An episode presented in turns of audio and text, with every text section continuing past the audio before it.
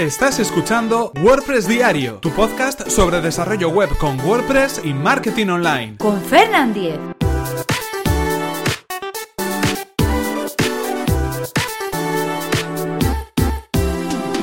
...6 de septiembre de 2017... ...Go Moodboard...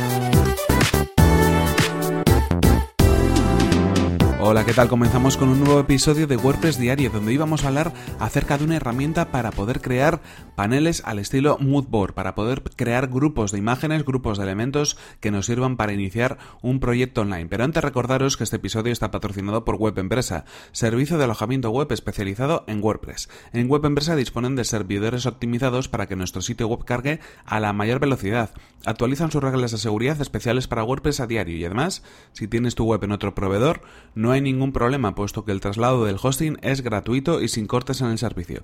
Así que si queréis conocer más sobre el servicio de hosting de Web Empresa, que además recomendamos desde aquí, tenéis toda la información en webempresa.com barra Fernan.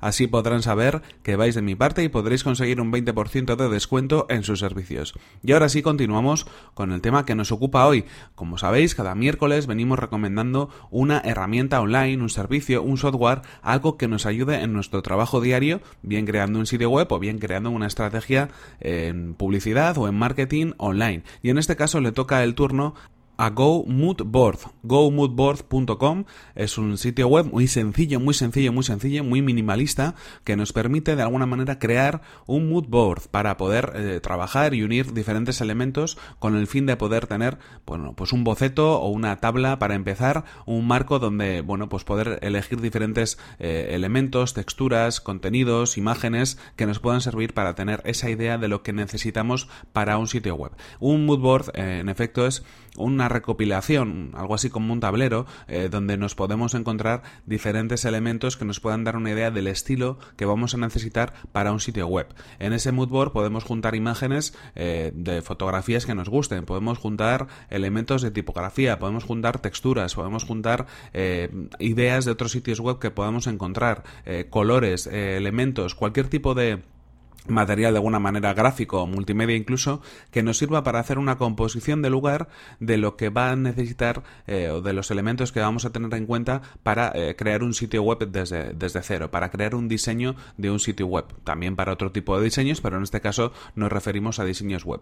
Hay muchas veces que, bueno, pues tenemos que tomar algunos requerimientos de nuestros clientes eh, que nos indican, bueno, pues un poco el estilo que necesitan, la idea que tienen en la cabeza sobre la web, los colores que van a utilizar, los colores corporativos pero en muchas ocasiones es incluso más sencillo poder trasladar todo ese tipo de ideas directamente en formato de imágenes, crear un panel eh, donde podamos encontrar diferentes elementos que nos ayuden a inspirarnos para poder crear ese sitio web. En esta herramienta, en gomoodboard.com, vamos a poder encontrar directamente, bueno, pues un panel, eh, un panel en blanco donde podremos añadir imágenes, arrastrarlas desde nuestro ordenador o desde otros sitios web y ir componiendo ese panel con diferentes elementos que nos puedan servir para esa inspiración, para hacernos una idea, una composición del lugar de lo que nosotros queremos o nuestro cliente quiere para su sitio web.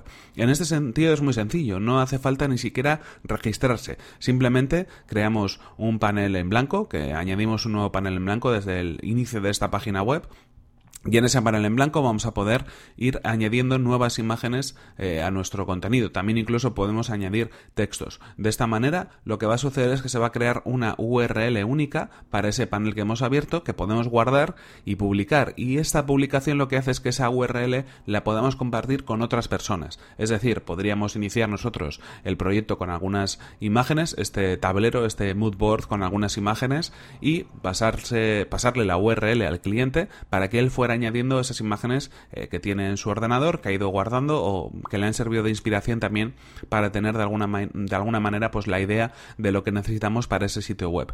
Lo podemos compartir, lo podemos eh, publicar, lo podemos eh, mandar por correo electrónico, compartir a través de cualquier tipo de de sistema de comunicación, esa URL permanece y podemos ir añadiendo nuevos elementos o ir eh, eliminando algunos elementos que no nos interesen para tener ese tablero de alguna manera compuesto. Así podríamos guardar esa URL en un documento para nosotros, eh, entre otras cosas que nos haya podido enviar el cliente y tener pues esa idea general, ese moodboard de cómo se puede trabajar. Es una herramienta muy sencilla, la verdad es que no tiene más opciones que las que hemos comentado, pero me parece que es muy útil y yo en alguna ocasión la he utilizado y creo que, bueno, por por su sencillez es muy fácil de es muy fácil de entender y cualquier persona pues puede enseguida saber lo que tiene que hacer para poder de algún modo pues eh, añadir esos elementos, añadir esas imágenes y así nosotros tener de vuelta con esa URL toda la información que de algún modo pues eh, queremos que, o creemos que pueda ser necesaria para ese proyecto. Eh, obviamente es, es, gratuita y además no hace falta ni siquiera registro, no hace falta ni poner un correo electrónico, así que la sencillez es máxima a más no poder. En ese sentido una herramienta recomendada que he descubierto recientemente y que creo que bueno puede ser interesante por lo menos que le echéis un vistazo. Ya sabéis os dejo el enlace en las notas del programa para que para que la podáis probar. En cualquier caso esto ha sido todo por hoy. Aquí se nos acaba el tiempo y aquí terminamos este episodio de WordPress diario episodio número 293 no sin antes eso sí recordaros que este episodio ha sido patrocinado por Web Empresa servicio de alojamiento web especializado en WordPress. Si queréis conocer más sobre el servicio de hosting de Web Empresa que además lo recomendamos desde aquí tenéis toda la información en webempresa com barra Fernan. Así podrán saber que vais de mi parte y podréis también conseguir un 20% de descuento en sus servicios. Y recordad que si queréis poneros en contacto conmigo lo podéis hacer a través de mi correo electrónico fernan.fernan.com.es o desde mi cuenta de Twitter que es arroba fernan. Muchas gracias por vuestras valoraciones de 5 estrellas en iTunes, por vuestros comentarios y me gusta en iVoox y por compartir los episodios de WordPress Diario en redes sociales. Nos vemos en el siguiente episodio que será mañana mismo. Hasta la próxima.